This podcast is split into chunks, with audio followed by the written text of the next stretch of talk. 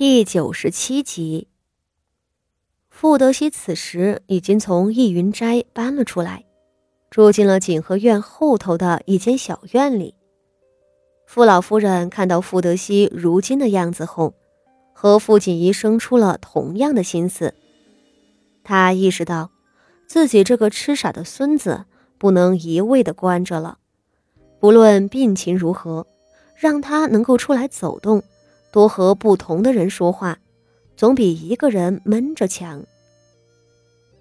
众人一路往后院去，不约片刻到了地方，韩香早已得了消息，等在门口，脸上的神色却有几分尴尬。内室里传来一个少年倔强的叫喊声。傅老夫人眉头微皱，周御医却不顾忌。率先迈了进去。他一路进了内室，便瞧见傅德熙坐在冰凉的大理石地板上，用手捶着地面，一直嚷道：“要果子，要果子！”四周丫鬟们都哄不住，五姑娘傅宣仪站在一旁，有些手足无措。祖母，八妹妹。傅宣仪迎了上来。看向周御医道：“您就是御医大人吧？大人，您快看看我家的长兄吧，他今日也是奇了。听说平日里都是不声不响的一个人，这会儿倒是闹得长不住。”傅宣仪同住景和院，这几日没少过来瞧傅德熙，也是傅老夫人嘱咐了他，平日里要帮着照应傅德熙。傅宣仪满脸焦急，傅锦仪看着傅德熙闹脾气的模样，也不禁担忧了起来。傅老夫人看傅德熙竟没个消停，叹着气左右问道：“哎，大少爷这是怎么了？他要什么果子，你们给他就是了。”老夫人，这……韩香一脸为难的跪下了，道：“大少爷方才一直把玩着一颗海棠果，少爷将海棠果搁在壁橱上头的时候，偏巧景和院里养的猫儿偷着进来，叼着果子就跑了。少爷不依，闹着要他的海棠果，我们几个却寻了新的果子给他，少爷还是不买。”说着，又解释道：“奴婢伺候少爷多年，少爷要果子的意思是，要他原先玩的那个，后头的那些都不能令他满意。可原先的那个，早不知被叼哪里去了，我们也找不着。这时少爷的倔脾气又上来了。少爷此前也常有这样的症状，他看中的东西是万万不能动的。”老夫人也不必太过担心，少爷每每犯了脾气，让他自个儿待着，过上一天一夜，等第二日就好了。听着这番解释，傅老夫人的眉头皱得更紧了。哪有这样的道理？东西没了就没了，他偏偏不依不饶。傅老夫人既担忧又紧张。有些哀求的看着周玉一道：“周大人，幸好您来了，您快帮我们瞧瞧他吧。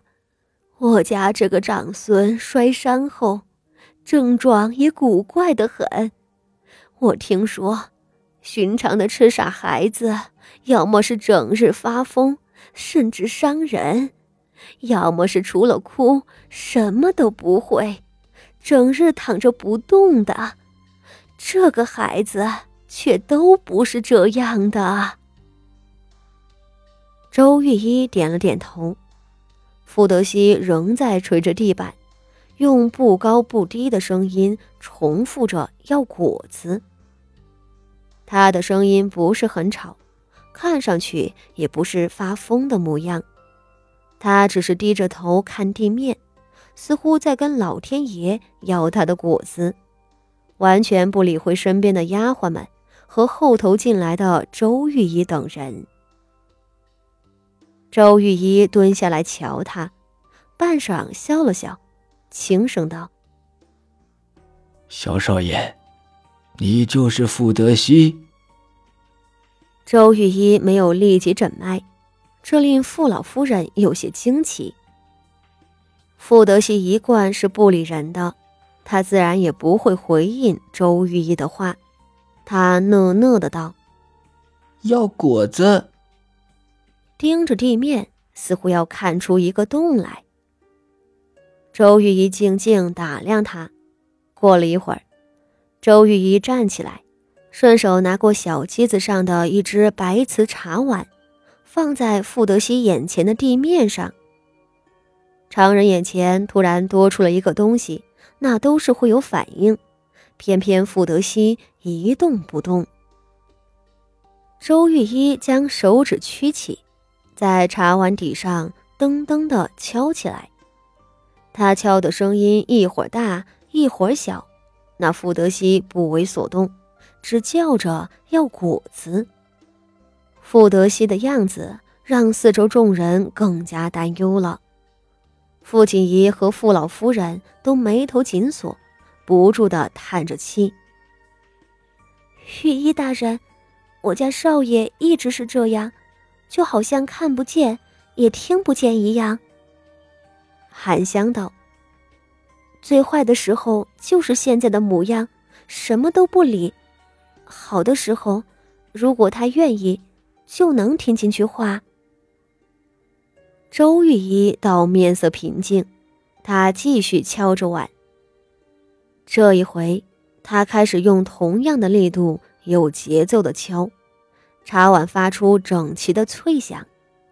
傅德熙一开始是不动弹的，敲了约摸一盏茶的功夫，突然，他伸手抓住了周御医的手。哟，他说道，却抢周玉一手里的茶碗。